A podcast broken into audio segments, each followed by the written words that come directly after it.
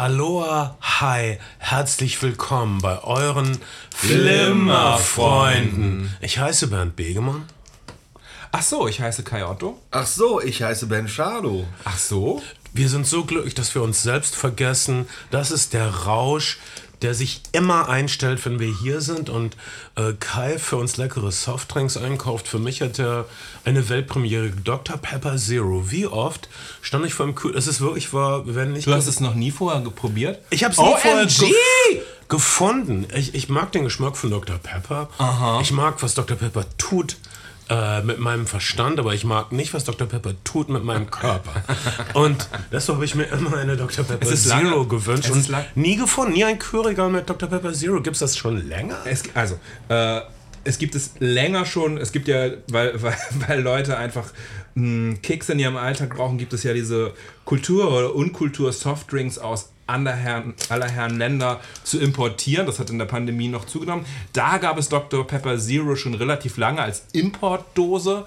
Ähm, Im heimischen Markt gibt es das jetzt aber auch gefühlt schon so zwei Jahre. Ich habe es das erste Mal im Marktkauf in großen Mengen in einer Aktion gesehen und dann direkt so ein paar Dosen eingepackt und ähm, es ist nicht so verbreitet, weil Dr. Pepper auch einfach nie die Popularität erlangt hat, die es in den USA erlangt hat. In den USA gehört es zum Standard Rooster Im, der, im, der im, im, im Softdrinks. Süd, ja, aber auch eher so im Süden und im mittleren Westen und nicht, nicht so an den Küsten, oder? Ich, Ah, pff, weiß ich nicht. Ich bin tatsächlich nur an den Küsten gewesen. Also ich bin in, in, in, an der Ostküste New York und Boston und, äh, und, und Los Angeles dann an der Westküste gewesen, beziehungsweise Florida auch nochmal. Das sind ja schon die Küsten. Ich habe da auf jeden Fall auch in den größeren Märkten Dr. Pepper in allen Variationen gesehen. Aber ich, und auch in den, auch in den, auch in den, sowas wie wie Jack in the Box, in diesen Fastfood-Restaurants und so gab es das in meiner Erinnerung auf jeden Fall zum, zum sich mit Sirup auffüllen. Naja, aber eigentlich ist doch völlig egal, wo man es kriegen kann. Viel interessanter ist doch, ob es schmeckt. Wie ja. ist denn dein Urteil? Es, es schmeckt für euch leichter auch als Dr. Pepper. Was ich an Dr. Pepper, dem Original mit dem zuckrigen, deinen Magen beschwerenden Kornsirup drin, so geschätzt habe, ist das komplette Geschmackserlebnis. Wie sehr der normale Klassik Dr. Pepper dich einfach erwischt in jeder Faser deines Daseins. Und das leistet Dr. Pepper Zero nicht ganz. Dafür Bist du enttäuscht? denke ich, nein, überhaupt nicht. Ich habe es, während ich die Dose leerte, gelernt zu schätzen, dass es so ein leichterer, sanfterer Kick ist. Es Du ist redest schon im Präteritum, ist deine Dose schon leer? Natürlich. Es Oh war so Gott. lecker und ich danke dir nochmal, Kai. Und also der, also normal Classic Dr. Pepper mit viel zuckrigem Kornsirup setzt dich auf dich drauf, wie eine übergewichtige Stripperin, der das sonst Spaß macht, sich in deinem Gesicht zu rubbeln, dass sie kein Geld nimmt. Aber dieser Dr. Pepper Zero ist mehr wie eine sanfte Fee, die dich zuerst auf die Schulter pustet, bevor sie dich beschmust. Genau da, wo es am leckersten kitzelt. Ich meine die Stelle zwischen Hals und Nacken. Flimmerfreunde. Flimmerfreunde. Diesen Und- Podcast gibt es schon so lange. Äh, wir haben schon ohne Kondom gefickt, als AIDS noch gefährlich war. Naja, vielleicht auch nicht. Ach, die Erinnerung. Naja, jedenfalls hatten wir das und Droge der Wahl von dir ein völlig neues Erlebnis. Ich musste es kaufen. Eine Ich gelbe, musste. gelbe Tüte namens Smash. Die so in den Nesquik-Farben hat. Ausrufezeichen. Smash und Nesquik Smash, das ist, das ist wie so eine griechische Imitation von, von Wham. So ein griechisches Pop-Trio, was äh, irgendwie Smash me up ein, before you go go. einen Top 15 Hit in den griechischen Charts 1985 hatte. Und es ist, es sind so kleine Hörnchen, die mit, die mit geil gefüllt sind. Und es ist sweet, salty, crispy. Wir machen das jetzt auf. Okay. Oh, das sieht überhaupt nicht so gut aus wie auf dem Cover. By the way, Ben, äh, ben und ich trinken übrigens Afrikola Classic, wobei Classic natürlich nicht, die haben das Rezept vor 20 Jahren ge äh, geändert und wir haben über die Ah. NS-Vergangenheit von Afrikola schon gesprochen. Aber jetzt Mm, Smash leckerer Industrie-Vollmilchschokolade. Ähm, Knusper, Oh, yeah. Knusp, Karamell und Salz. es sind Skandinavier, die das herstellen. Schmeckt ein Skandinav- bisschen wie ähm, vergessener Schokoriegel aus der Jackentasche, aus der Winterjacke, zu dem man ein Jahr später wiederfindet. Der ich aber an gute Dinge erinnere. Komplett die Form verloren hat, aber Man ist irritiert über die, über die verschiedenen Eindrücke, die sich im Mund sammeln und man denkt, ich muss direkt nochmal einen nehmen, um zu gucken, um das zu überprüfen, ob das wirklich passiert ist. Und denkt so, oh, mein alter Schokoriegel, das ist wie Prousts Madeleine, aber keine äh, Madeleine, die dich an die Kindheit erinnert, sondern die Madeleine, die dich daran erinnert, wie es war, als du zum ersten Mal gefingert wurdest. Okay. Was ist denn heute los mit uns? Ähm, die Frühlingsgefühle haben auch den alternden Podcast offensichtlich übermannt oder überfraut. Mm, das ist wirklich sehr lecker. Das ist okay. Ähm, ich bin jetzt langsam im Alter, wo es unwürdig ist, ein ähm, sinnliches Leben zu führen. Aber man bleibt ein sinnliches Leben. Und ich sage dir, Popmusik und Sexualität sind verschwendet an die Jugend.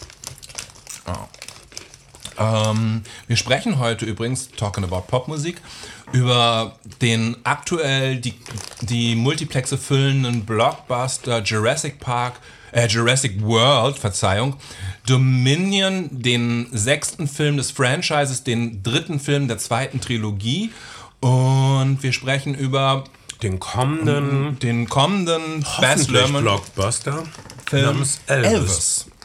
Hm, Ich muss noch einen Smash essen. Gönn Wir haben, wir haben, wir haben einen Das ist wirklich sehr lecker. Wir haben das, diesen, die, die, diese kleinen Dreiecks-Schokohütchen jetzt schon ins Herz geschollert lassen, oder? Ich möchte auch noch mal. Auch wieder ein sehr guter Griff, Kai. Diese Leckereien zerstören unseren Körper und retten unsere Aus Seele. Norwegen. Ja. Hergestellt in Oslo. Norwegen, Schweden, Hauptsache Italien. Für die Fußballfans unter euch. Äh, Buzz Lermans Elvis-Film. Das ist sein erster Film seit dem Leonardo DiCaprio-Spektakel basierend auf dem großen Gatsby von F. Fitzgerald. Ein Film, den man unbedingt in 3D sehen musste.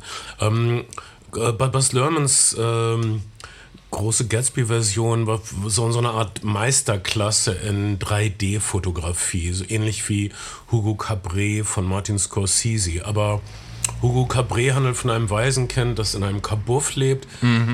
Das war nicht so lustig.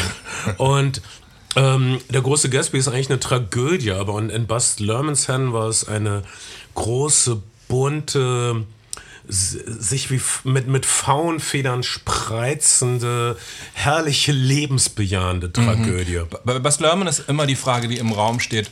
Ist Bas Lerman ein guter Erzähler oder ist er, ist er dieser Style over Substance Auteur, der alles bunt beschwingt macht, durch den Popwolf dreht und vor allen Dingen mit Oberflächen, mit Oberflächen, äh, wie sagt man, äh, nicht geizt, aber, aber mit, mit Tiefe und, und Erzählung. Ob es jetzt um Australia geht, ob es, ob es, ob es vielleicht sogar um seinen Shakespeare-Film geht, ähm, der Generation von Teenager-Mädchen hat Rom, Romeo und Julia. Romeo, Romeo und Julia mit äh, ebenfalls einem sehr jungen Leonardo DiCaprio, der Film, der ihn zum Star gemacht hat. Und Claire Danes. Claire Danes und, und, äh, und unvergessen auch Moulin, Moulin Rouge, der, der Film, der seinen, seinen Stil eigentlich weltweit zu einem Blockbuster-Phänomen gemacht hat und äh, eine, eine, eine Neuauflage von Voulez-vous coucher avec moi die Charts hat anführen lassen. Ähm, ich glaube, Buzz Lerman kam, hat, sein erster Hitfilm, der hierzulande wahrgenommen wurde, war ein Film im äh, Fahrwasser von Dirty Dancing, kann man sagen. Ein Film über ähm, Paartänzer namens Strictly Ballroom. Ähm, ähm, ich war mir nicht so ganz sicher mit Buzz Lerman. Ich, ich mochte seine Gatsby-Verfilmung sehr. Ich hatte nach wie vor mh, das Gefühl, dass es wieder nicht die ideale Daisy war aus dem Fitzgerald-Roman. Also äh, die, die, die erste Gatsby-Verfilmung aus, aus den 70ern mit Robert Redford äh, litt auch darunter, dass Robert Redford einfach dreimal so gut aussah wie die Daisy, die er anschmachtete.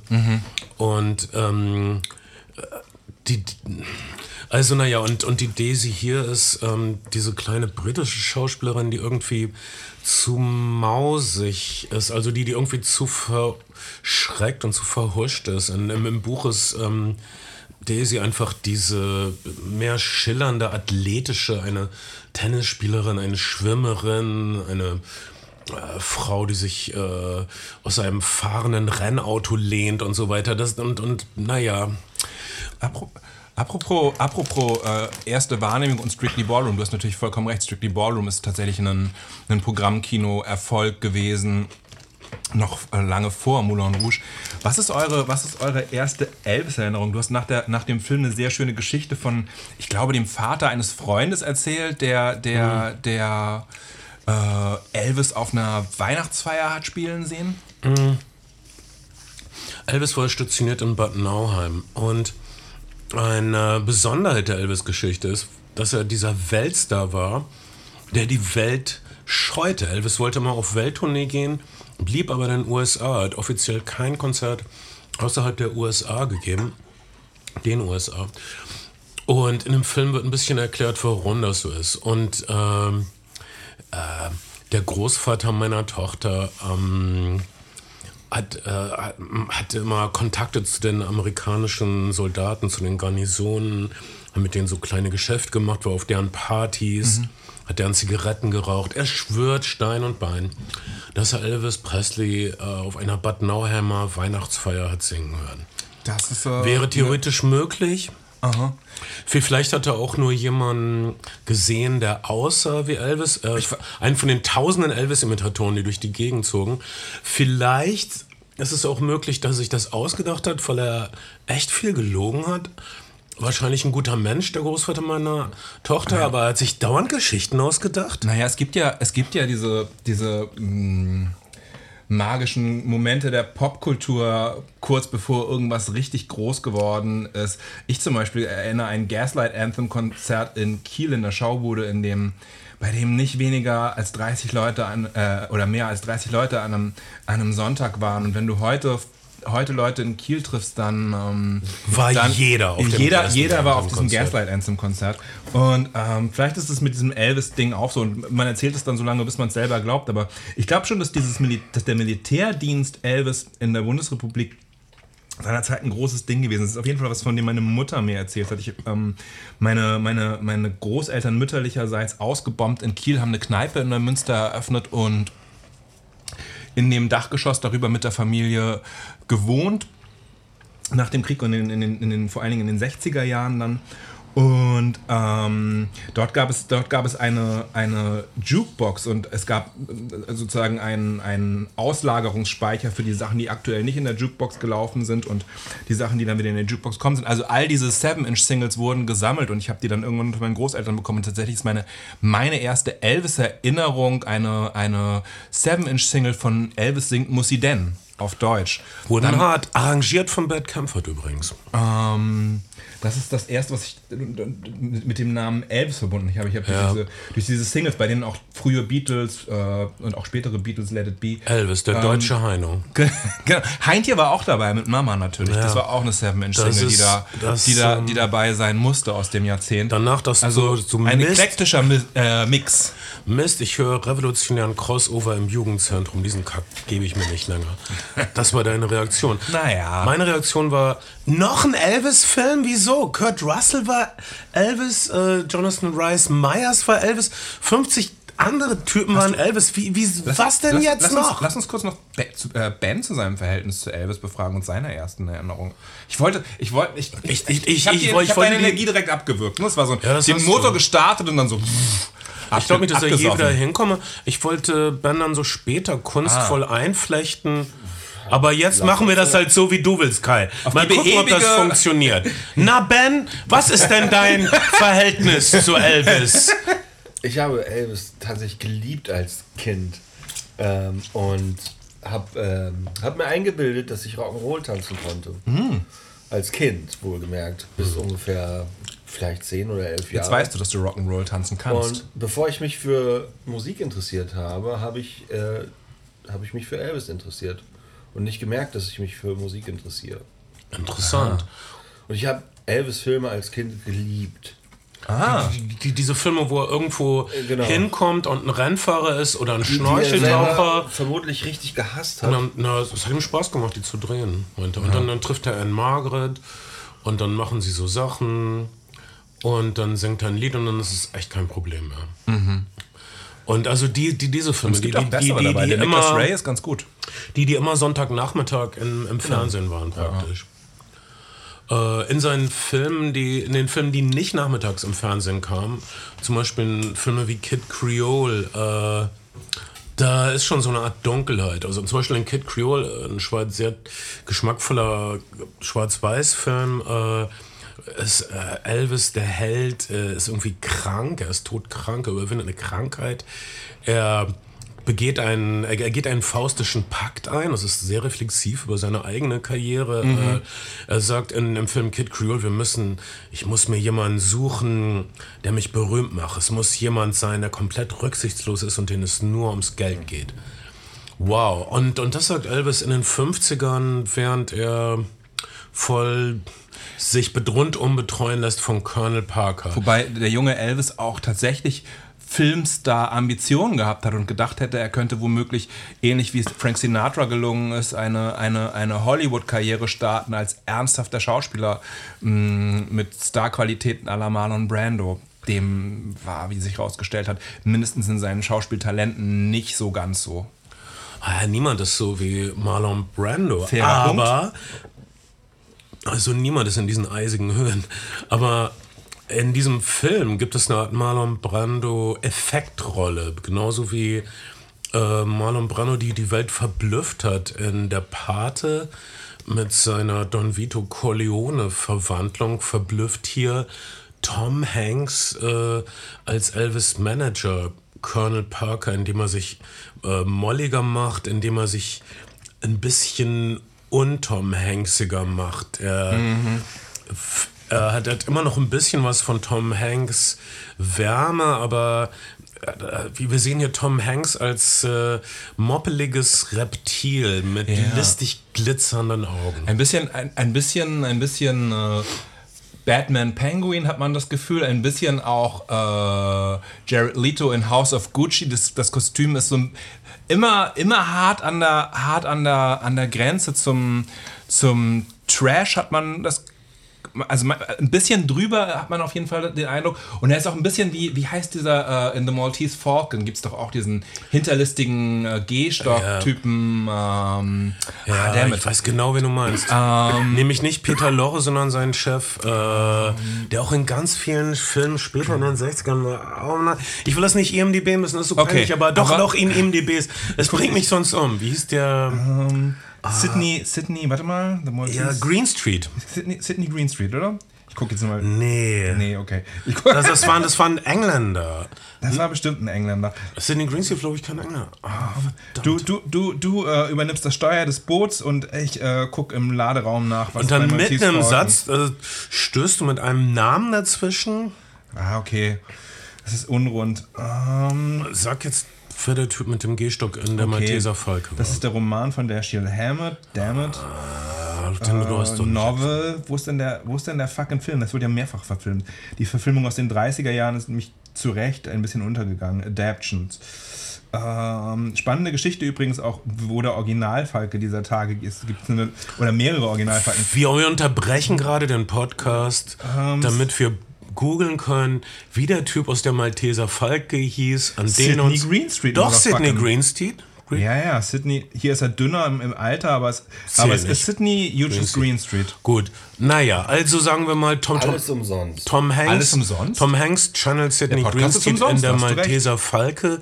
Er channelt auch ein bisschen sich selbst. Er hat schon mal einen Musikmanager gespielt in seinem eigenen Ah, Film unter seiner eigenen Regie. That Thing You Do, einer der besten Musikfilme, einer der liebevollsten Fanfilme im Grunde über Musik und speziell über sie- 60er Jahre Beatgruppen sehr zu empfehlen. Dort sehen wir einen schlanken, gerissenen Tom Hanks, der lebens- und weltklug ist und der immer einen Schritt weiter ist als alle um ihn herum.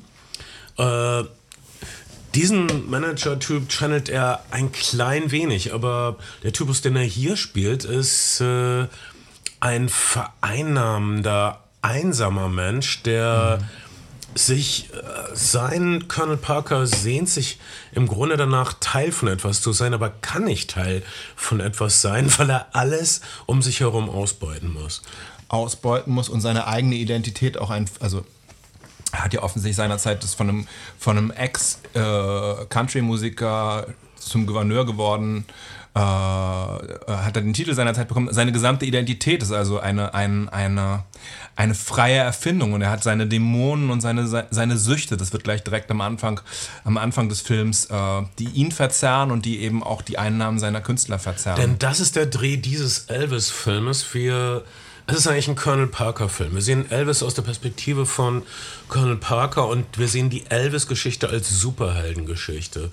Wir sehen Elvis, äh, der für Colonel Parker, der eben zufällig als ferner liefen Künstler mit dabei hat auf einer Tour für den Country-Sänger Hank Snow. Wir, wir, sehen, naja. wir, wir sehen, wie Elvis äh, unter den verblüfften Augen äh, des eigentlich musikfernen Colonel Parkers zu einem Superhelden wird. Wie, wie, er, wie er schon Teil einer, einer laufenden Revue-Nummer ist. Äh, äh, der Film führt verschiedene Geschichten verdichtet zusammen. Ähm, der Junge vom Gospel und Rhythm and Blues, der schwarzen Musik beeinflusste. Elvis ist Teil einer, einer lokalen, gut laufenden Review. Äh, Colonel Parker hört ihm im Radio, merkt, dass die Leute ein bisschen durchdrehen fährt hin und sieht, wie, wie Elvis mit einem, einem Hüftwackeln die Massen zum Durchbringen bringt, äh, bringen bringt und bucht ihn auf, den, auf seinen damals stärksten Künstler, auf die Tour mit seinem damals stärksten Künstler Hank Snow mit drauf. Und wir sehen innerhalb von fünf Filmminuten, wie die Hank Snow Tour zur Elvis Presley Tour wird. Generell die erste Dreiviertelstunde dieses Elvis-Films ist ein filmisches Wunder. Ähm, es ist eigentlich ein Experimentalfilm, ein, ein im impressionistisches Ausstattungsfest. Äh, es werden, glaube ich, sowas wie sechs, sieben Sachen gleichzeitig erzählt. Alles aus der Rückblende eines alternden, kranken Colonel Parker, der an seinem Tropf durch leere Spielhallen mit verlassenen äh, äh, Münzautomaten irrt, äh, seine Erinnerungen Las Vegas äh, verwischen mit äh, den Anfängen äh, von Elvis als Kind, wie er hin und her gerissen ist zwischen der schmutzigen Bluesmusik äh, und der alles erhebenden Gospelmusik. Mhm. Wir, wir, sehen die Nachbarschaft der Presleys.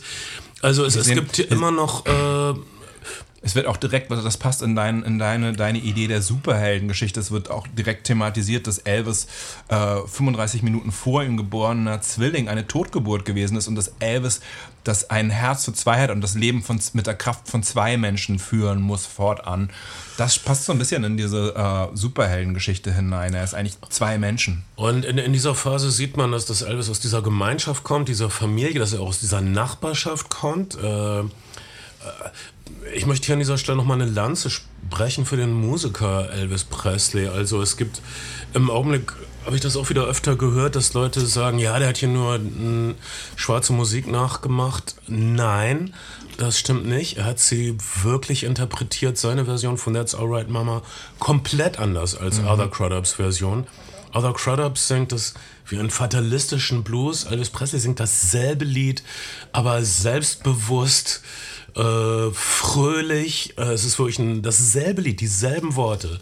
Äh, in Elvis-Interpretation ist es ein befreiendes, herausforderndes Epos. Es ist auch nicht unüblich gewesen zu der Zeit für weiße Künstler schwarze Rhythm and Blues Songs zu äh, covern, wenn sie erfolgreich gelaufen sind, aber, halt, aber, aber, sie, aber sie wurden halt geglättet fürs Ra Radio, sondern sie wurden quasi um sie ihre Kanten, ihre Kanten wurden abgeschliffen und sie wurden äh, und Elvis, Elvis hat eigentlich eher noch eine Schippe draufgelegt und hat sie eher äh, roughed up wäre ein gutes Wort vielleicht. Mal, äh, Himmel, Herrgott, also Elvis, wo er herkommt, das, äh, seine Herkunft ist unter noch der schwarzen Bevölkerung. Es gibt einen Satz in uh, White Trash. Uh, Elvis ist White mhm. Trash. Er ist in, einem, in einer einzimmerigen Hütte geboren, meine Güte. Also Äh, es, es gibt einen Satz in John Steinbecks von Mäusen und Menschen, also die äh, weißen Landarbeiter schuften vor sich hin auf den Feldern und dann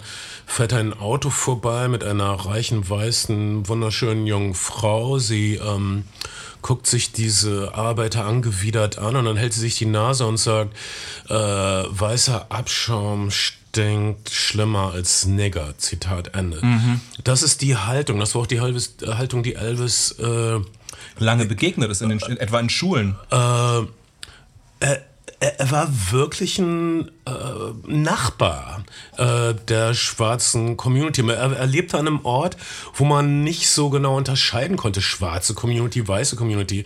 Es gab eine, da war wirklich diese Vermischung auch physisch mhm. in den äh, Nachbarschaften. Und Bas Lerman, und das äh, rechne ich ihm sehr hoch an, legt Wert darauf, äh, anekdotisch, aber auch sehr sinnlich, die äh, Kameradschaft zu zeigen zwischen ihm und schwarzen Musikern. Es gibt zum Beispiel eine Sequenz, in der Elvis irgendwie frustriert ist von den Anforderungen an ihn. Ah, mach das ein bisschen glatter, sei ein bisschen netter zu den Mächtigen, was weiß ich. Mhm. Er ist frustriert, er fährt in seine alte Nachbarschaft, Beale Street, Street in, in, wo er seine ersten musikalischen Gehversuche gemacht hat. Äh, Buzz Lerman zeigt also sehr genau die, diese Straße. Das, das müsste eigentlich nicht. Also jeder andere Filmmacher mhm. würde zeigen, Schnitt, er ist in einem Zimmer mit B.B. King, dem Bluesmusiker. Und, und die, hier, ja. hier zeigt er also ganz aufwendig, wie, wie Elvis vorfährt, wie das Leben um ihn rum ist, wie B.B. King im ersten Stock ist und ihm winkt und er winkt zurück und dann überquert er die Straße und geht da hoch. Das ist sehr...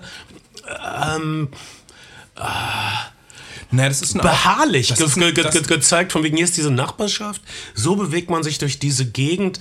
Du hast so ein Gefühl von, von der Straße, von der Gegend, von der Zeit. Wir bekommen, wir bekommen die Straße, diese, diese lange, lange, fast Plansequenz, präsentiert mit so einer Vermischung von, von uh, Hip-Hop-Beats und, und Rhythm, Rhythm and Blues.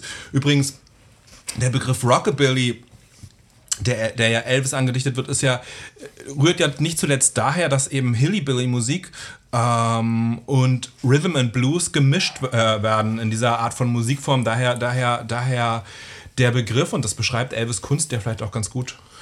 Äh, es war eine große Hochzeitszeremonie, die äh, am äh, ein bisschen später wird ein bisschen auf, den, auf das Handwerk des Musikmachens eingegangen. Äh, die Genese von Elvis-Musik, die Genese von Rockabilly-Musik wird hier nur angedeutet. Es war tatsächlich monatelanges Experimentieren. Es wurden unglaublich viele Songs aufgenommen und verworfen, Kilometer von Tonband vollgespielt und wieder gelöscht, wo nichts mehr rauskam, bis am Ende so ein Track wie That's Alright Mama stand. Das wird hier nicht gezeigt, das wird ein bisschen, bisschen mystifiziert. Später, wenn Elvis in Las Vegas ist und mit, mit seiner Big Band praktisch arbeitet, mhm. äh, vielen ChorsängerInnen, äh, einer Hornsektion, Keyboardern, dann gibt es eine wundervolle zwei, dreiminütige Sequenz, wie er mit denen arrangiert, wie er mit denen die Musik, den, den vollen Las Vegas Sound schafft. Das, das wird wundervoll angedeutet in einer sehr schönen Sequenz. Äh, am Anfang naja, wird ein bisschen mystifiziert, aber na, das ist dem König des Rock'n'Roll auch aber, angemessen. Aber man spürt tatsächlich auch den, die, die, die uh, Segregation, die gesellschaftliche Trennung, die, die vorherrscht und wie die auch eine Gesellschaft dominiert, wie Elvis also vorgeworfen wird, dass er Negro-Musik spielen würde. Legendär ist ja dass die, die Geschichte, dass J. Edgar Hoover in, auf der Titelseite einer katholischen Zeitung natürlich gelesen hat, Elvis würde die Jugend verderben mit uh, schwarzer Musik und würde, würde, würde, äh, wäre quasi schlimmer als Satan und entsprechende Ermittlungen eingeleitet hat. Und das ist auch Thema in dem Film auf jeden Fall, wie Elvis sich für eine weiße Öffentlichkeit zu geben hat. Und es wird auch sehr früh äh, dieses Zahn-Zitat gebracht in dem Film. Hätte ich jemanden, der die Hits der Schwarzen spielt, aber weiß wäre und ein weißes Publikum erreichen könnte, ich wäre Millionär. Und das, ähm, das, ist, in dem, das ist in dem Fall ein Stück weit. Äh, das war Sam Elf Phillips Gedanken gegangen und einige Leute meinen äh, nicht zu Unrecht Sam Phillips, der Produzent von Elvis, äh, und Johnny Cash und vielen Blues-Sängern. Das wäre Jerry Lewis. Äh, Jerry Lewis übrigens. Das wäre der eigentliche Onkel Sam der amerikanischen Geschichte. Das, das wäre der eigentliche Mann, der diese große Hochzeitszeremonie von schwarzer und weißer Kultur durchgeführt Jerry hat. Lee Lewis übrigens gerade äh, Gegenstand eines in Cannes gelaufenen Dokumentarfilms von Ethan Cohen, der mh, ich habe erst zuerst einen Verriss gelesen und gedacht, es ist nichts, aber dann sehr hymnische Kritiken ansonsten bekommen hat und der sicherlich auch demnächst starten wird, seine erste eigene Regiearbeit, nachdem sein Bruder bereits äh, Macbeth für Apple Plus und für einige ausgewählte Kinos im letzten Jahr äh, verfilmt hat. Wir sprachen drüber. Auf jeden Fall dieser Elvis-Film von Buzz Lerman in Cannes mit stehenden Ovationen gefeiert und man sieht warum. Und äh, äh, schafft das Kunststück, er bringt das Kunststück fertig, ein wirklicher Filmkunstfilm zu sein, ein ästhetischer Augenschmaus. Mir kommt es so vor, als ob alle Buzz Lerman-Filme hier hingeführt haben. Seine Experimente mit Musik, wie er zum Beispiel die Hip-Hop-Geschichte leicht verfremdet, stilisiert dargestellt hat in The Get Down, äh, Moulin Rouge und alles hat ihn hier hingeführt. Und äh, äh, es ist nicht nur ein Ausstattungsfest, ein visuelles Fest an allen Tricks, die es je gab aus dem Avantgarde-Kino. Äh, und äh, sehr gutes, handfestes, erzählerisches, traditionelles Kino. Äh, wie du schon sagtest, also sehr meisterhafte Plansequenzen und durch durchdachte Kamerabewegungen und äh, sehr rhythmische, nachvollziehbare, spürbare Schnitte. Äh, experimentiert er auch. Es sind gelungene Experimente, wie er zum Beispiel die Tonspur behandelt, wie er die Musik behandelt. Er hat auf der einen Seite den authentischen, für heutige Ohren et etwas dünnen Sound. Dann macht er Dinge wie das erste Mal, wenn Colonel Parker Elvis hört und Elvis spielt ähm, Baby Let's Play House. You may go to college, you may go to school, you may drive a pink Cadillac, but don't be nobody's fool now. Alter, hm, man, okay, das ist dann. Auf einmal hören wir so eine Art Hard-Rock-Crossover-Musik, die äh, natürlich nicht zeitgemäß ist, die äh, 50 Jahre später ist, aber die dann mit voller Wucht die Kinolautsprecher beballert.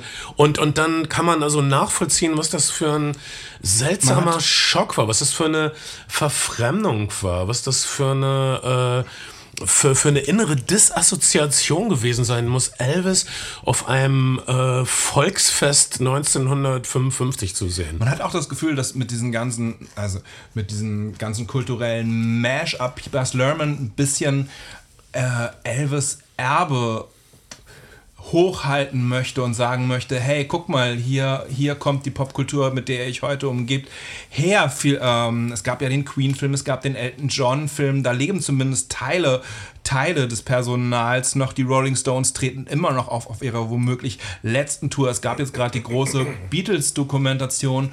Mm, Elvis ist nie wirklich weg gewesen aus der Popkultur.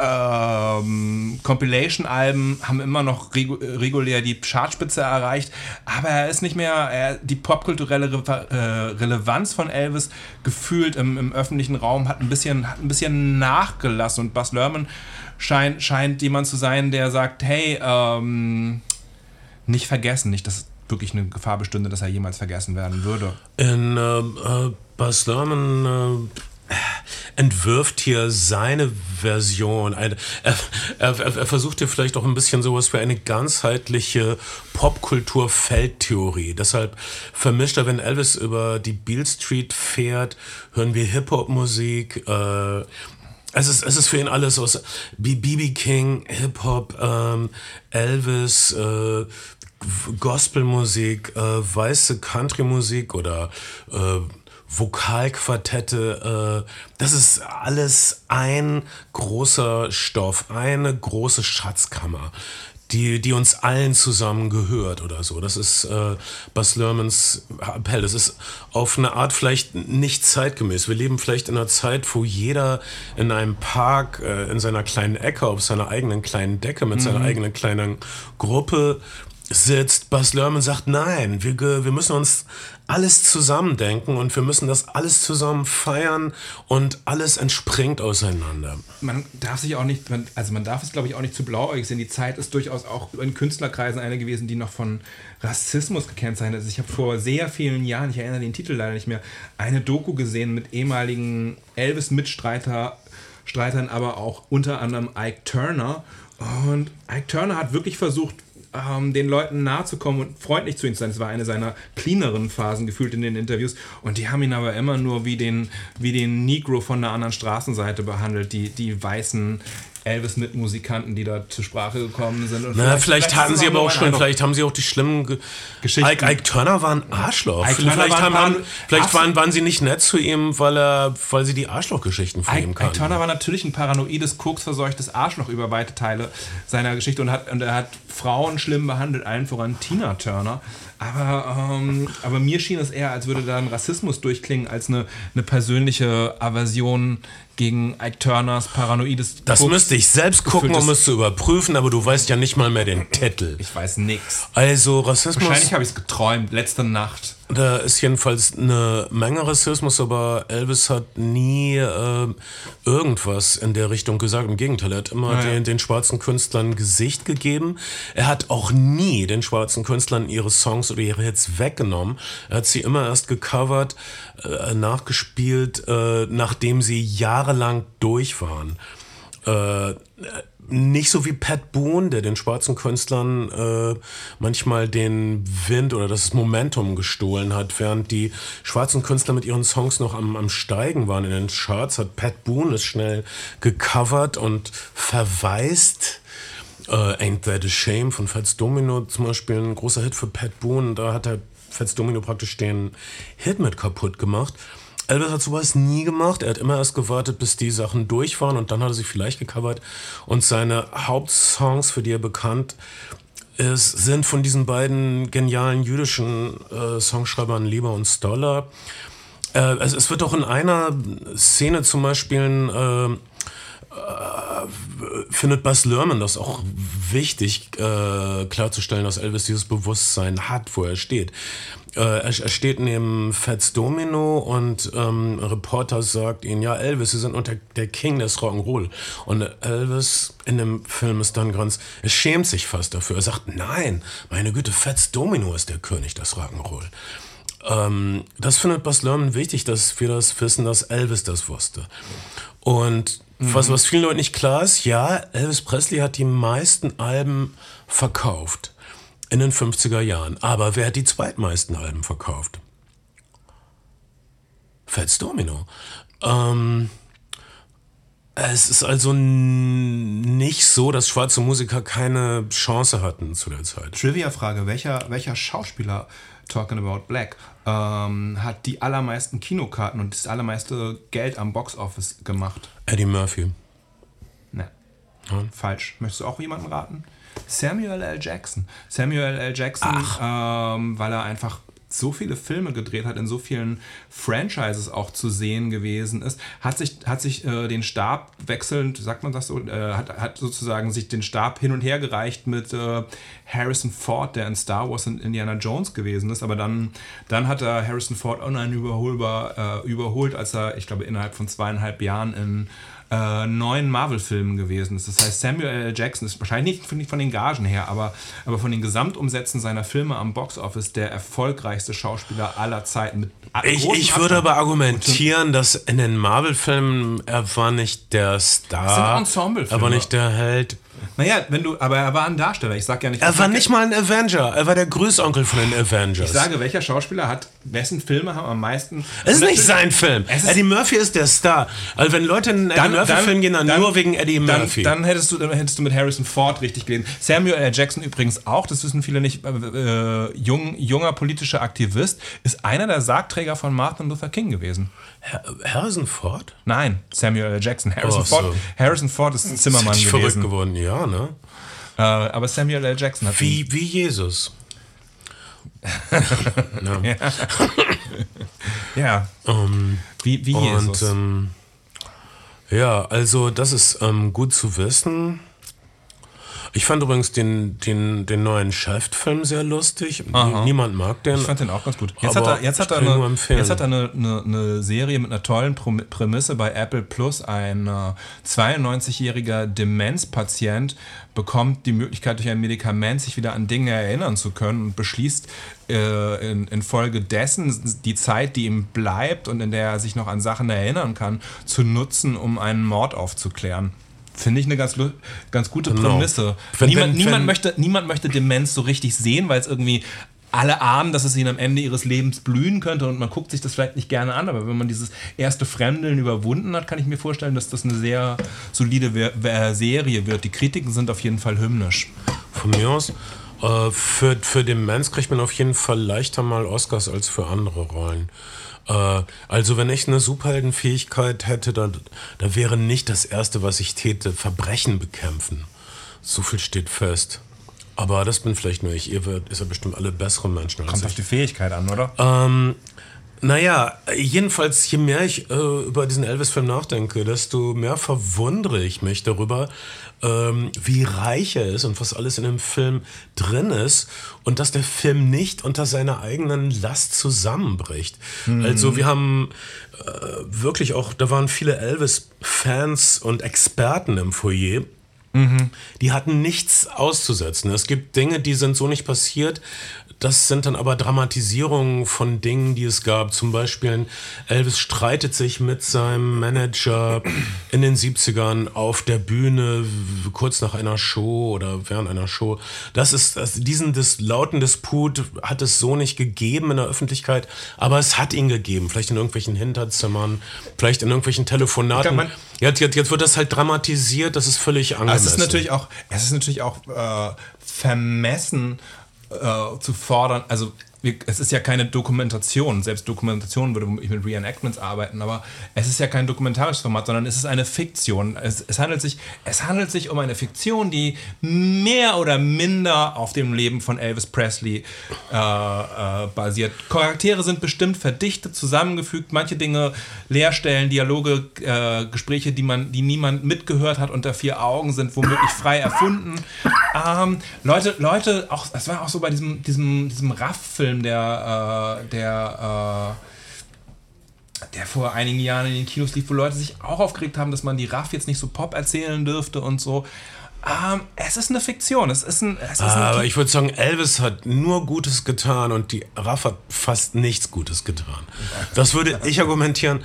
Ähm, Die, Ra die Raff hat auf jeden Fall auch eine Art von Hit Hits gehabt, aber die waren eher ziemlich tödlich, wenn man dieses englische Wortspiel durchgehen lassen möchte im Deutschen. Ähm, uch, möchte ich nicht. Und äh, der, der Elvis-Darsteller selbst sieht Elvis nicht so ähnlich. Austin Butler, aber was für eine Stimme, was für eine Aber- Performance. Äh, eins, aber das, das, ist, das ist irgendwann egal. Und ich glaube, er ist, er ist so gut gecastet, er bewegt sich so gut, äh, seine Mimik, äh, es ist alles so spot an, du bist voll auf seiner Seite. Und, da und, und, würde ich glaube, die, die, die, die Teenager werden ihn heiß finden. Und er wird eine Menge Leute ins Kino ziehen. Und auch da würde ich immer behaupten, das ist eine Fiktion. Ein Elvis-Darsteller muss jetzt nicht aussehen wie, wie Elvis Presley. Ich will jetzt nicht sagen, mach es, mach es wie der Bob Dylan-Fan, nimm, nimm eine weibliche Darstellerin, obwohl Austin Butler schon sehr androgyn ist, aber ähm, nimm halt einen Darsteller, der den Vibe einfängt. Und ob er dann so aussieht, Einige? Elvis-Fans, einige alte, Anführungsstrichen Elvis-Fans, haben anlässlich des Trailers, äh, weil sie den fertigen Film nicht gesehen hatten, sich schon bewirkt, der Elvis war nie so weibisch wie dieser Austin Butler. Nein, ist halt- ja, dieser Elvis-Darsteller kommt ein bisschen mehr rüber wie der Sänger von Maneskin oder so. Äh, hat ja, Kurt Russell Snake Piston ausgesehen wie Elvis? Gar nicht. Jonathan Rhys Meyers auch nicht. Man kann nicht aussehen wie Elvis. Es gibt bisher nur einen Menschen, der wirklich aussah wie Elvis. Das war Elvis. Nicht mal sein toter Bruder sah aus wie Elvis. Sohn sieht, sah ein bisschen so aus. Er hat sich umgebracht, oder? Oh mein Gott.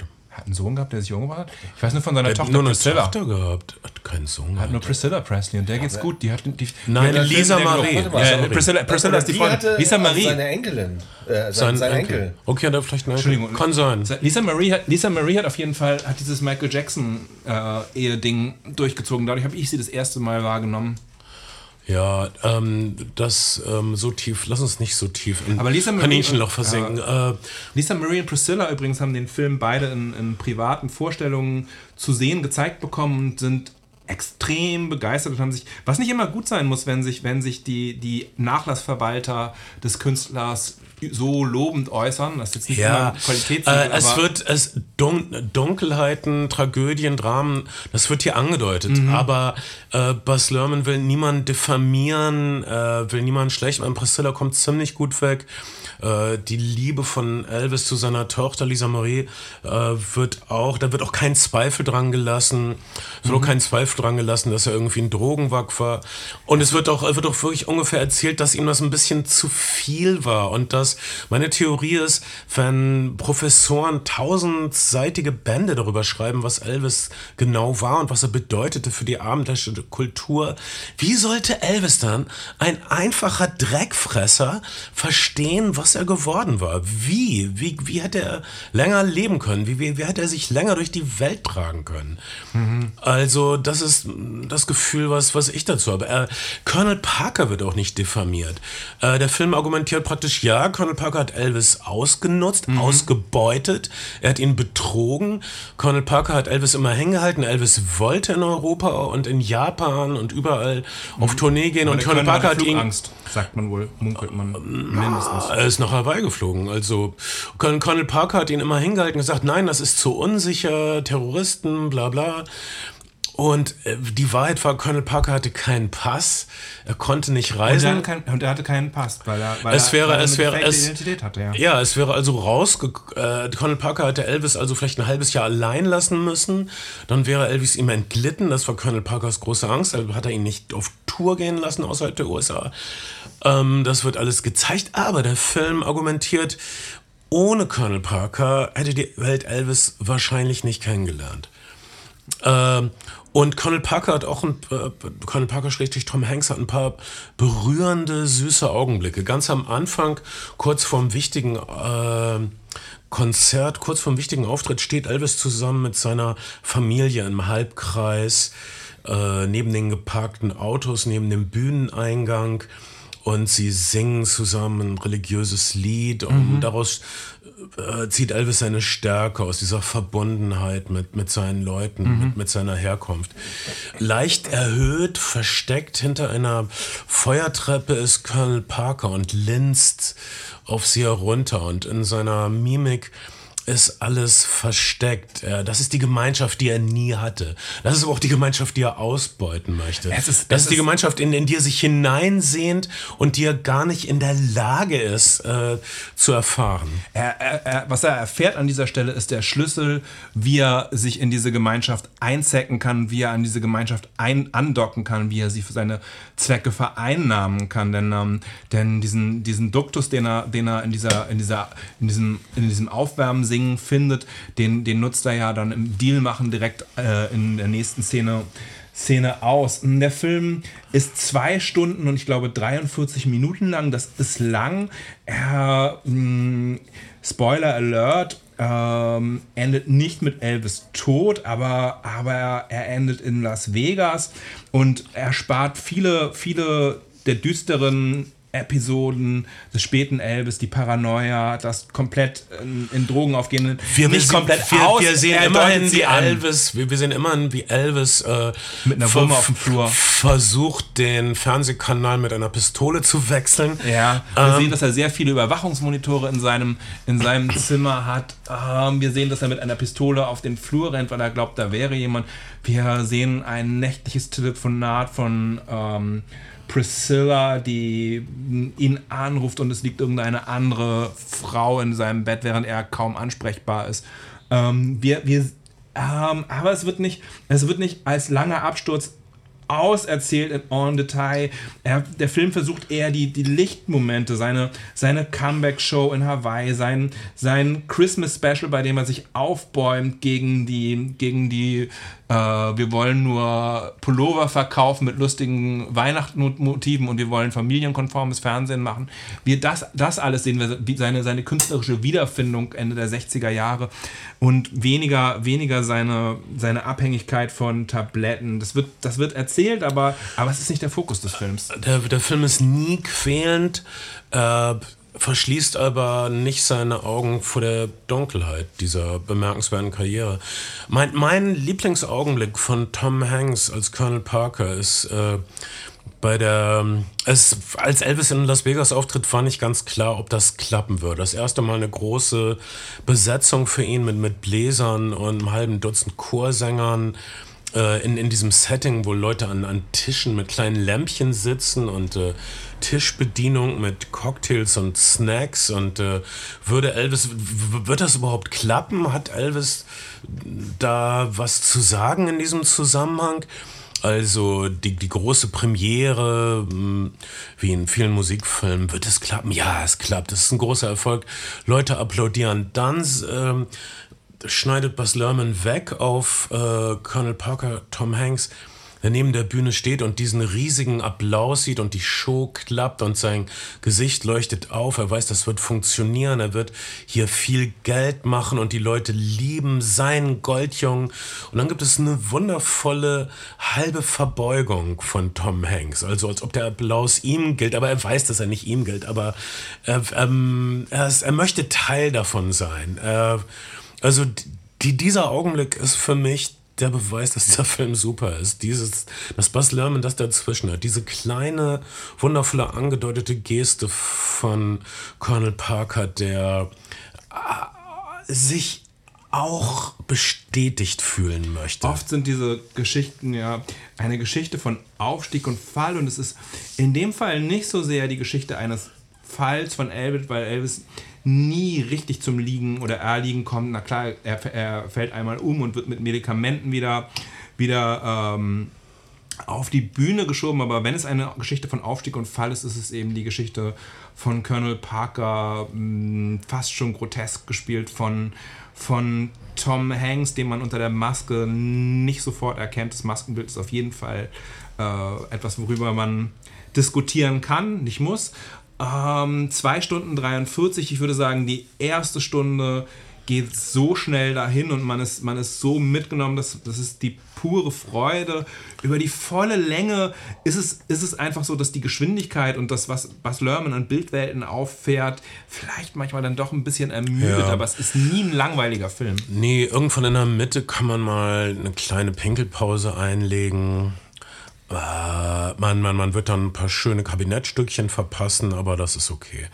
Aber die erste Stunde wird man nicht aufstehen wollen und gegen Ende wird man er, ergriffen sein von dem unausweichlichen, äh, musikalisch auf höchstem Niveau sich nach wie vor abspielenden Schicksal.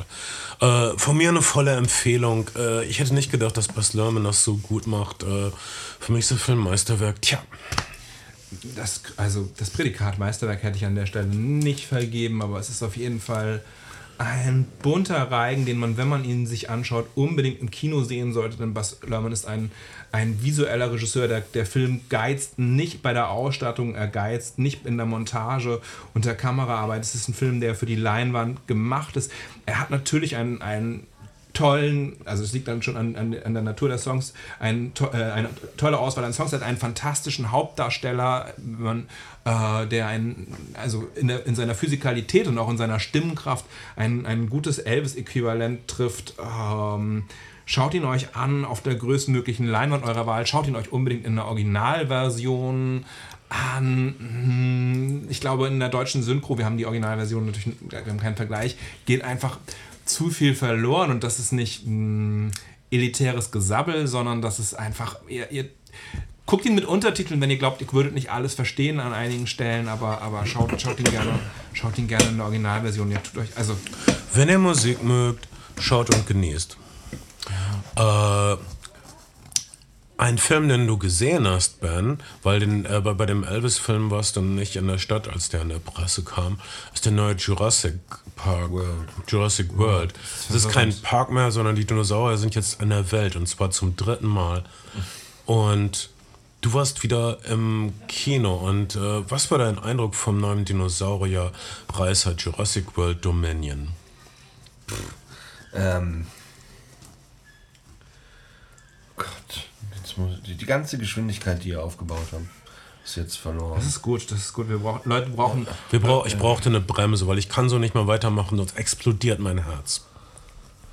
Oh boy. Ich, hatte- ich hatte mir, ähm, okay, ich kann ja vielleicht mal so rum anfangen. Ich hatte mir tatsächlich ein, ein großes Feuerwerk erhofft. Also die, die, ähm, ein großes Desaster, den Untergang der Welt ähm, mit vielen, vielen Schauplätzen überall auf der Welt und vielen, vielen Dinosauriern und ganz viel Gewalt und Zerstörung Ja. und Durcheinander. Das Freut alles ist äh, der, der letzte Jurassic World Teil nicht. Es, ähm, es ist tatsächlich einfach zum, zum sechsten Mal die gleiche Geschichte erzählt. Es gibt halt einen, einen relativ kleinen, abgeschnittenen Bereich auf der Welt, in dem die Dinosaurier wirklich eine Rolle spielen, auch wenn sie überall auf der Welt sind. Ähm, und es geht etwas schief und das gleiche, oder es, es gibt zwei Teams von Helden, wenn man, wenn man die anderen Filme gesehen hat. Beide Teams werden in diesem letzten Film zusammengeführt und ähm, retten sich und die Welt genau auf die gleiche Art und Weise wie in den letzten Filmen auch. Okay, das ist, mm, das ist äh, kein, kein, keine wohl, wohlmeinende Kritik. Tatsächlich, Aber es gibt riesige brennende Heuschrecken.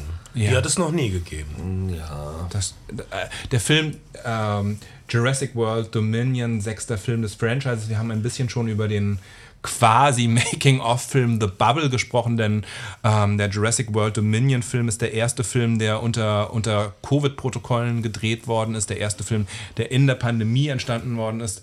Der Cast äh, hat sich in einem Hotel in ähm, äh, England isoliert und dann in den Pinewood Studios weite Teile des Films gedreht. Ähm, Leute haben schon nach dem letzten Teil gefragt, ob es noch was braucht, aber in der, in der Popkultur 2022 muss alles zu einer Trilogie gemacht werden und jede Kuh bis zum Ende gemolken werden, bis der letzte Tropfen Dinosaurierblut aus dem Euter raus ist. Das Bild ist ziemlich schräg und krude. Ähm, wir, wir finden einen Film, der beide Trilogien versucht zusammenzuführen, der alle, alle äh, Protagonisten der Trilogien versucht nochmal in, in, in einem irgendwie rundmachenden Finish zusammenzubringen. Er setzt vier Jahre, na, tatsächlich auch vier Jahre nach dem letzten Film an, bei dem die Dinosaurier sich mit der Menschheit vermischt haben und überall auf der Welt leben und ähm, Er, er zeigt ein bisschen, er gibt uns, zeigt uns zum Beispiel ein Beispiel von friedlicher Koexistenz, äh, große, aber wir sehen zum ersten Mal Dinosaurier im Schnee. Das ist nett. Äh, obwohl die, können die da eigentlich überleben im Schnee? Ich meine, die hatten doch sonst immer ihre Sümpfe und alles war warm und moosig und das ist jetzt, und na, Dinosaurier im Schnee und sie stören die Holzverarbeitung und dann hat, schwenkt aber jemand eine Laterne und die Brontosaurus-ähnlichen Zockelchen schlunzen dann langsam von der Leinwand. Das ist ein süßes, friedliches Bild. Und- es so nett kann es sein mit den Sauriern. Dann sind da Raptoren im Wald und Chris Pratt. Ja, es ist, es ist Blue. Es ist der, es ist der, der sein, sein Pet Raptor, den sie quasi am Ende des letzten Films mit in, ins Versteck gerettet haben. Also Chris Pratt und äh, äh, äh, Dallas Howard, äh, Bra Bryce Dallas- Bryce Dallas Howard sind, haben sich also in, eine, in, die, in, die, in die Pampa geflüchtet mit, mit der Klontochter Madeleine und, ähm, und das ist zum Beispiel eine der Sachen, wo der Film irgendwie eine Idee hat, aber sie nie richtig ausformuliert. Blue, ihr Lieblingsraptor, gebärt auch eigenständig quasi einen Klonraptor. Und das ist eine, das ist irgendwie eine, eine Symmetrie, eine Analogie, äh, weiß ich nicht, ab, die, die der Film irgendwie sein lässt, aber auch nicht richtig thematisiert oder abgesehen davon, dass Mädchen und Raptor, kleiner Raptor ein bisschen bonden, wie auch sonst in einem, in einem Spielberg produzierten Film. Chris Pratt ist ja so, also man, man weiß genau, was Leuten gefällt. In einem der vorigen Teile hat es Leuten gefallen, dass also Chris Pratt auf seinem Motorrad fuhr, während die Raptoren neben ihm herliefen. Das, das war der Money Shot von, von einem der Jurassic World Teile vorher. Also ist es hier wieder so, dass er, er reitet und Dinosaurier galoppieren neben ihm. Er ist so eine Art Dinosaurier-Cowboy, er fängt Dinosaurier und macht dann irgendwas damit. Es wird nicht ganz klar, in was für eine Art Wirtschaftskreislauf er eigentlich sein Geld verdient. Äh, das interessiert den Film nicht so. Und dann, naja, man kommt schon ein bisschen um den Globus rum, Ben, aber man weiß nicht genau warum. Es gibt äh, Verwicklung, dann ist es eher so eine globtrottende Jason Bourne-Sache, nur dass dann eben auch noch Raptoren durch die Gegend laufen. Ja, Also- es, gibt, es gibt nur drei Schauplätze. Es gibt, äh, ich, also ich glaube, es ist äh, irgendwo in Kanada, dann Malta und in den Alpen. Ja, genau. Also das sind, das sind, das sind, das sind die äh, äh, drei. Obwohl es gibt noch irgendwo im Mittleren Westen, wer tauchen das erste Mal diese, diese, also genauer betrachtet, klugscheißerisch, tauchen das erste Mal ähm, im Mittleren Westen irgendwelche Insektenschwärme auf. Ja, aber da passiert und, nicht so viel. Und Laura Dern fliegt, fliegt deswegen auf eine dieser Dinosaurier-Ausgrabungen, um Sam Neill äh, zu besuchen, der dann auch ein bisschen unmotiviert einfach mitkommt in diese Superheldenfestung. Das ist tatsächlich wie in vielen der, also im ersten Film gab es gab's, ähm, ähm, noch äh, nicht David Attenborough, sondern äh, Richard Attenborough? Richard, Richard Attenborough, der, der irgendwie eine gute Idee hat und diesen Park wirklich wollte. Danach gab es eigentlich nur noch super industrielle Kapitalisten, die Dinosaurier irgendwie ausbeuten wollten. Hier gibt es auch so einen Elon Musk, Steve Jobs, Zombie-Wiedergänger. Bob Iger. Ähm, Irgendeinen Typen, der und, und auch ist aber gefused mit Monsanto, die also diese mutierten Heuschrecken dafür benutzen, dass genau, Monsanto und Bayer Ihre- hat man direkt dran ja, gedacht. das ist ihre eigen, Ihr also eigenes Saatgut. Bö, bö, böse Saatguthersteller. Also der, der, der Film will nichts falsch machen und, und will, will die, den, den perfekten, umfassenden Schurkenquadranten abstecken. Fun Fact: Die Firma, der heißt auch Biosyn im Sinne von Biosynthese, aber es ist natürlich auch Biosünde. Sünde. Der Film äh, trägt sein Herz dort auf der Zunge an der Stelle. Ein bisschen Ähm, offensichtlich. Bisschen. Äh, Und aber, aber irgendwann mitten im Film hatte ich so ein gemütliches, verregneter Sonntagnachmittagsgefühl. Ich fühlte mich erinnert an die Caprona, das vergessene Land-Filme, die ich gesehen Mhm. habe als Schuljunge. Äh, Doug McClure, da gab es auch unter der Erde Saurier in Höhlen.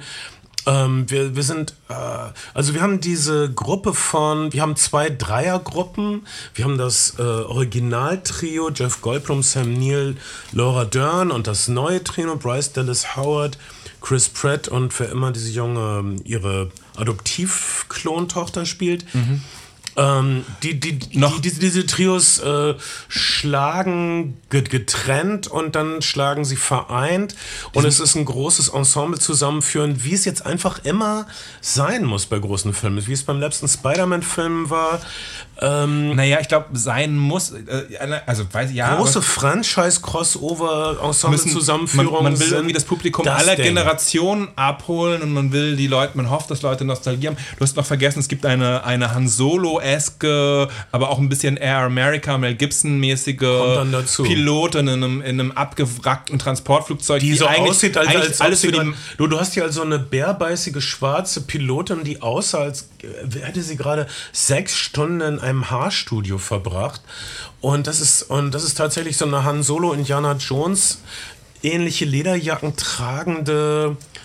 Wow, jetzt haben okay, dann haben wir dann die die Asiaten kamen ein bisschen zu kurz, Es fand gibt, ich. einen, es gibt einen, den Superwissenschaftler, der dann auch, der dann auch seine, seine ethischen Prinzipien. Prinzipien entdeckt am Ende und diese, diese, äh, Der war ja wohl direkt aus der Schwarm adaptiert. ja, ja. Vielleicht auch, wahrscheinlich. Ähm, und naja, man muss einfach sagen, der, der erste Jurassic Park-Film 1993, also, sie haben auch wieder sehr viel mit Animatronics und nicht nur CGI gearbeitet, das muss man ihnen zugute Es kamen halten. ein paar Saurierpuppen und dann und jedes Mal, wenn man eine Saurierpuppe gesehen hat, habe ich mich gefreut. Und ich fand es auch schön, dann sind sie in so einer Höhle und dann sind Höhlen in den Höhlen und dann kommen dann so Saurierköpfe raus und dann habe ich mich einfach gefreut. Das war wie so Okay, ein. aber, aber ähm, der erste, also ich weiß, mit dem ersten Jurassic Park seiner Zeit ist, und das Zeitalter ist vielleicht auch ein Stück weit schon wieder vorbei ist, ist in Kiel, wahrscheinlich gab es in Hamburg schon zehn, das erste Multiplex eröffnet worden, das Cinemax. Das war der Eröffnungsfilm. Und man, alle Leute, alle Leute erinnern noch, wie, ne, das, Spielberg ist das mit dem weißen Hai und hier ist es ihm neuerlich gelungen, wie dieses Wasserglas unter, unter dem T-Rex vibriert. Ja. Du hast so, es gibt so Money-Shots aus dem ersten Film, die einen echt umgehauen haben. In, aus dieser Mischung aus CGI, äh, Animatronics und dann irgendwie, damit man es nicht ganz so genau sieht, ordentlich Regen davor gepackt. Das ist, das kann natürlich kein weiterer Jurassic Park-Film gehen. Sie, sie versuchen all das noch zu liefern. Dinosaurier-Battle. Sie versuchen, der Film weiß nicht so richtig, welches Genre er sein will. Ist er jetzt irgendwie Superheldenfilm? Ist er, ist er Born Identity? Dann da, äh, trifft Mission Impossible. Diese Malta-Sequenz ist quasi auf einmal Born Supremacy, nur mit Raptoren und, einem, und, einem, und Chris äh, Pratt wieder auf einem. Und, und dann auf einmal Motorrad. ist, ist, ist der, der, der, der Pfleger aus ziemlich beste Freunde und sagt, er wäre ein Geheimagent. Und dann jagt er eine, eine Frau in Weiß, die total gemein ist und Leute mit Laserpointern anlasert. Und dann werden sie verfolgt von Sauriern. Und wo kommt die her? Ah, Das ist irgendwie alles. Ist egal. Wir haben jedenfalls eine Menge Spaß. Naja, komm, auf Malta, das ist schon ganz lustig. Es gibt Diese so eine Art Bo- diese Dinosaurier, schwarz. Ja, und es, es ist aber auch ein lustig, es ist fast sowas wie die Star Wars Kantinensequenz der Dinosaurier Schwarzmarkt. Äh, wir betreten dann ein gewölbegruftiges, einen gewölbegruftigen Marktplatz, wo Dinosaurier und Dinosaurierprodukte aller Art verkauft und verhökert und äh, verschoben werden. Dann gibt es Dinosaurier, Gladiatoren, Hunde, Hahnenkämpfe. Wieso nicht? Das ist, ich finde das fantasieanregend und das hat mein 13-jähriges Ich angesprochen. Aber das sagt wahrscheinlich auch alles irgendwie über den Film, dass man, dass man zu jeder Sequenz, jedem, jedem, jedem, äh, jedem, jeder Einstellung quasi eine, eine popkulturelle Referenz filmt, dass der Film einfach nur noch, nur noch andere Popkultur abschöpft und, und Meta ist. Das ist bestimmt Postmoderne, ähm, aber, aber eben auch, ne, also nur noch, nur noch die alten Ideen des Kanons äh, durchreiten, plus, plus ein paar neue Ideen aus anderen Fran die sich in anderen Franchises bewährt haben, ist irgendwie zu wenig in 2022 und es ist auch ganz gut, dass es zumindest vorläufig jetzt erstmal zu Ende ist. Es gibt da noch eine Netflix-Animationsserie und es ist auch wirklich Ich absurd. schwöre dir, es wird doch ein Ja, natürlich. Jurassic Park. Natürlich wird es- Leute sehen das einfach gerne, wenn Saurier Menschen essen. Das wird einfach, das wird nie alt werden. Und es ist auch wirklich absurd, wie dann, wie dann, wie dann, ne, es gibt ja diese sehr viele, sehr oft gibt es diese Einstellung, wo Menschen von Sauriern eingekesselt sind und zusammenrücken müssen und hier muss, muss die Kamera aber, hier muss die Bildgestaltung so sein, dass wir wirklich jeden in diesem Ensemble sehen sollen. Das heißt, Menschen müssen irgendwie eng stehen, aber sie müssen immer noch so breit stehen, dass wir acht bis neun Darsteller gleichzeitig sehen können ähm, in, der, in der Kadrage zwischen Dinosauriern eingeschlossen, damit alle in dem Ensemble zu ihrem Recht kommen und wir, und wir das vereinte Ensemble auch irgendwie sehen können. Es ist, Es, ist, es, ist, es sind sehr viele. Ähm, lauf vor dem Saurier weg, äh, beweg dich nicht, weil der Saurier da ist, hüte dich vor dem Saurier, versteck dich vor dem Saurier, äh, Sequenzen. Sau- Äh, und das, die und das, haben das jetzt macht so einen inneren Chip, mit dem, sie auch, mit dem man sie auch irgendwie abrufen kann. Ja, äh, es gibt äh, sehr viel Mensch-Saurier-Schnittstellen in diesem Film. Also- äh, weshalb das ein Film für die ganze Familie ist, merkt man schon daran, dass äh, man äh, irgendwann wird dir einfach klar, du musst dir wirklich keine Sorgen um niemanden von den sympathischen Charakteren machen hier. Die, die netten Leute werden alle überleben und nur der böse ähm, Biosyn Bob Iger Chef wird auf jeden Fall irgendeine gerechte Strafe kriegen. Ich hab, äh, ähm, Was ist eigentlich mit Jeff Goldblum? Macht er noch Filme? der Jeff Goldblum macht Filme, man das ist im nächsten Jazzpla- Torfilm. lä- lässt äh, Netflix, auf. populärwissenschaftliche Serien. Ähm, ich habe The, World According to Jeff Goldblum. Und Jeff, aber, aber Jeff Goldblum hat so einen ganz geilen Meta-Moment, in dem er, in dem er sagt irgendwie, also er wäre jetzt hier zwar bei Biosyn dieser, dieser Hausphilosoph, ähm, aber so richtig wüsste er auch nicht, aber es wird einfach unverschämt gut bezahlt. Das könnte, könnte auch Jeff Goldblum über seine Rolle sagen, aber ähm, ich habe ein Interview mit Jeff Goldblum äh, gesehen zu dem Film, in dem er lustigerweise gesagt hat, weil du gesagt hast, es ist ein Film für die ganze Familie, dass ihm beim ersten Film, dass, die, dass die, dass das Studio ihm gesagt hat, er müsse in den Interviews immer darauf hinweisen, dass zu empfindlich, zart beseitete Leute doch nicht in diesen Film gehen sollten, weil Kinder traumatisiert werden könnten, wirklich, wenn sie Dinosaurier Ach, sehen. da das, hat ihm, das hätte ihnen bei diesem Film wirklich niemand mehr gesagt, sondern die klare Ansage wäre gewesen, jeder, jeder in der Familie kann es sehen. Ja, weil nochmal, macht euch keine Sorgen, alle sympathischen, in Anführungsstrichen, Charaktere überleben. Für Kinder ab drei Jahren. Es ist ein, es ist ein randvoll gefüllter Film. Es ist keine Wundertüte, weil ihr kriegt immer dasselbe Spielzeug. Ja. Ähm, Also es ist, es ist die, eine randvoll gefüllte Wundertüte mit immer derselben Sache. Äh, aber an verschiedenen Orten und es gibt verschiedene Saurier. Aber es ist schon so, versteck dich vor dem Saurier, renn weg vor dem Saurier.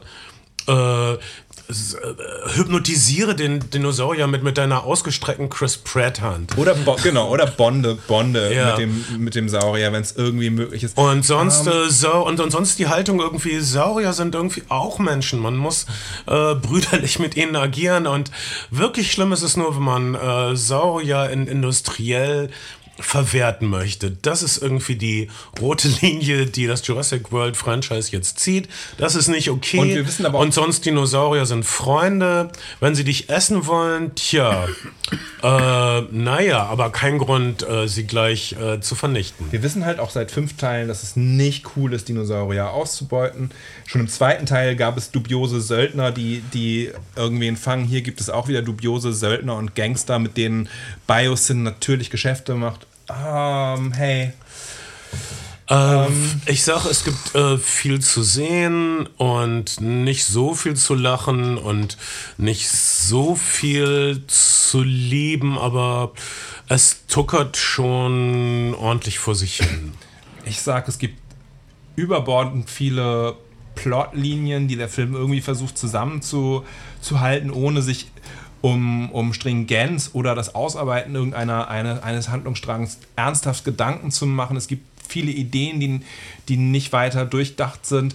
Es gibt äh, unterschiedlichste Sequenzen, die los aneinander, los aneinander gereiht, äh, sind. Am Anfang hat es mich ziemlich angeödet. Ich musste mehrfach lang und ausführlich gehen und mich anstrengen, die Augen offen zu halten. Es mag an der Uhrzeit gelegen haben, wohl es war, glaube ich, nachmittags. ne? Nachmittags um halb Vielleicht- Ich sechs. sag ja, es liegt an der Uhrzeit. Ähm, und ähm, dann, dann haben aber die, die, die Malta Born Supremacy Sequenz hat dann schon auch Spaß gebracht und ein paar andere Sachen sind auch irgendwie ganz nett. Man, man spürt nur direkt das Zitat und, ähm, und es hält, hält, hält halt für den Moment, aber es ist jetzt nichts, was bei einem bleibt nachhaltig. Was sagst du, Ben? Ja. Ich ich glaube, ich habe jetzt schon die Hälfte des Films vergessen, ehrlich gesagt. Und es vermischt sich mit den anderen Filmen. Das spricht für mich nicht gerade- für den Film. Ähm, Überhaupt nicht. Aber es war unterhaltsam. Ja. Man, man, okay, man, man ist nicht wirklich schlimm rausgekommen. Ähnlich wie bei uns. Äh, und das, äh, du, du, du, du siehst, wie viel ah, Aufwand in dem Film steckt und, und wie sehr Leute den Film wirklich fertig bekommen wollten und, und wie viel Mühe sie sich gegeben haben, um uns Thrills und Sensationen zu geben. Und wir, die abgefuckte Öffentlichkeit, sagt, ja, hm, kennen wir aber schon irgendwie. Aber wir, dieselbe abgefuckte Öffentlichkeit, wenn jetzt was wirklich anderes gemacht hätten, hätten gesagt, das ist für mich nicht mehr Jurassic Park. Naja, das sagt Also die armen Macher. Aber das sagen wir doch auch. Wir sagen, wir sagen das, ist, das, ist, das ist die Born Supremacy und das ist Mission Impossible. Wir ordnen sehr deutlich zu, wo sie, wo sie ihre Ideen geklaut haben. Und ähm, das ist ja, also der Film, der Film versucht ja genau das. Er versucht bewährtes nochmal neu zu, neu, zu, neu zu spinnen. Superhelden, äh, Super, Superschurkenfestung äh, mit, mit äh, Jurassic World drumrum.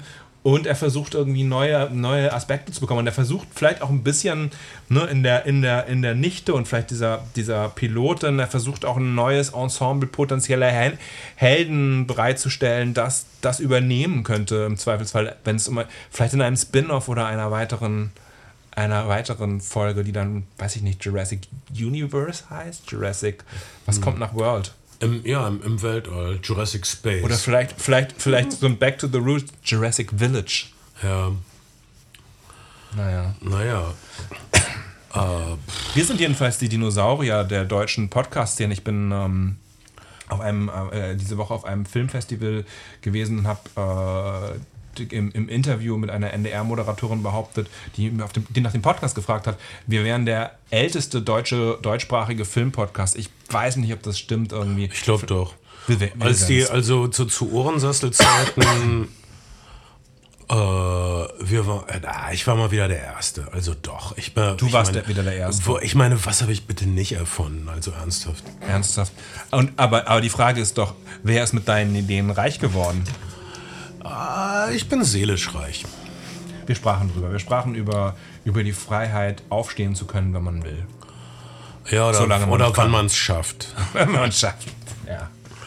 Und ich, ich, ich, es passiert öfter, dass ich eher aufstehen will, aber dass es nicht geht. Das kann ich gut nachvollziehen. Und äh, na, so ist das. Also, das waren unsere beiden großen Filme heute. Elvis, eine klare Empfehlung für alle Leute, die sich in irgendeiner Form für Musik oder Popkultur der letzten 60, 70 Jahre interessieren. Ähm, Jurassic World Dominion, äh, schon ein paar hübsche Bilder drin, alle eure bekannten Schauspieler aus all den bekannten Jurassic-Filmen und es sind wieder eure Lieblingsdinosaurier und ein, zwei neue Dinosaurier und sie sind äh, an anderen Orten. Ein, einige sind jetzt schneller und einige werden jetzt mit dem Laser geleitet, aber es ist eigentlich wieder das was ihr dachtet. Und vermischt vielleicht mit ein bisschen Jason Bourne, Mission Impossible Kinetik äh, und komischen neuen Nebencharakteren, die nicht wirklich sein müssen, aber dann auch schnell wieder verschwinden. Und ihr könnt das machen, wenn ihr euch in den Kinosessel pflanzt mit... Ge ah, ich ich, ich werde müde, wenn ich das schon zusammenfasse. Tut mir leid. Mit einer Tüte Smash. Ich bin- Sweet, salty and crispy. Es ist Jurassic fucking World und es wird bald Jurassic Space geben. Also genießt es, solange es noch World ist, wäre mein Tipp. Äh, äh, so würde ich das. Ähm, Ja. also Jurassic World ist eine klare Empfehlung für alle Leute, die das nochmal gucken wollen. Und obwohl, wie gesagt, aber ich, ich hasse es, wenn man immer so abgefuckt über Sachen urteilt. Da ist schon eine Menge äh, Mühe in dem Film. Deine Haltung zu dem Film wechselt minütlich. Nein, ich, ich ich ich will ist völlig inkonsistent. Ich, ich bist nicht einfach so. traurig, dass sich Leute Mühe gegeben haben und es nicht so richtig zündet. Ja, ist vielleicht so. Damit identifiziere ich mich. Cool. Naja, okay, das war's für heute. Es war toll, euch wiederzusehen, Ben und Kai. Ich hoffe, wir sehen uns bald wieder. Und äh, alles immer schön mit euch ist. Mein Name ist Bernd Begemann. Ich bin Kayotto. Und ich bin Schado. Wir sind eure Flimmerfreunde und wir hören bald wieder voneinander.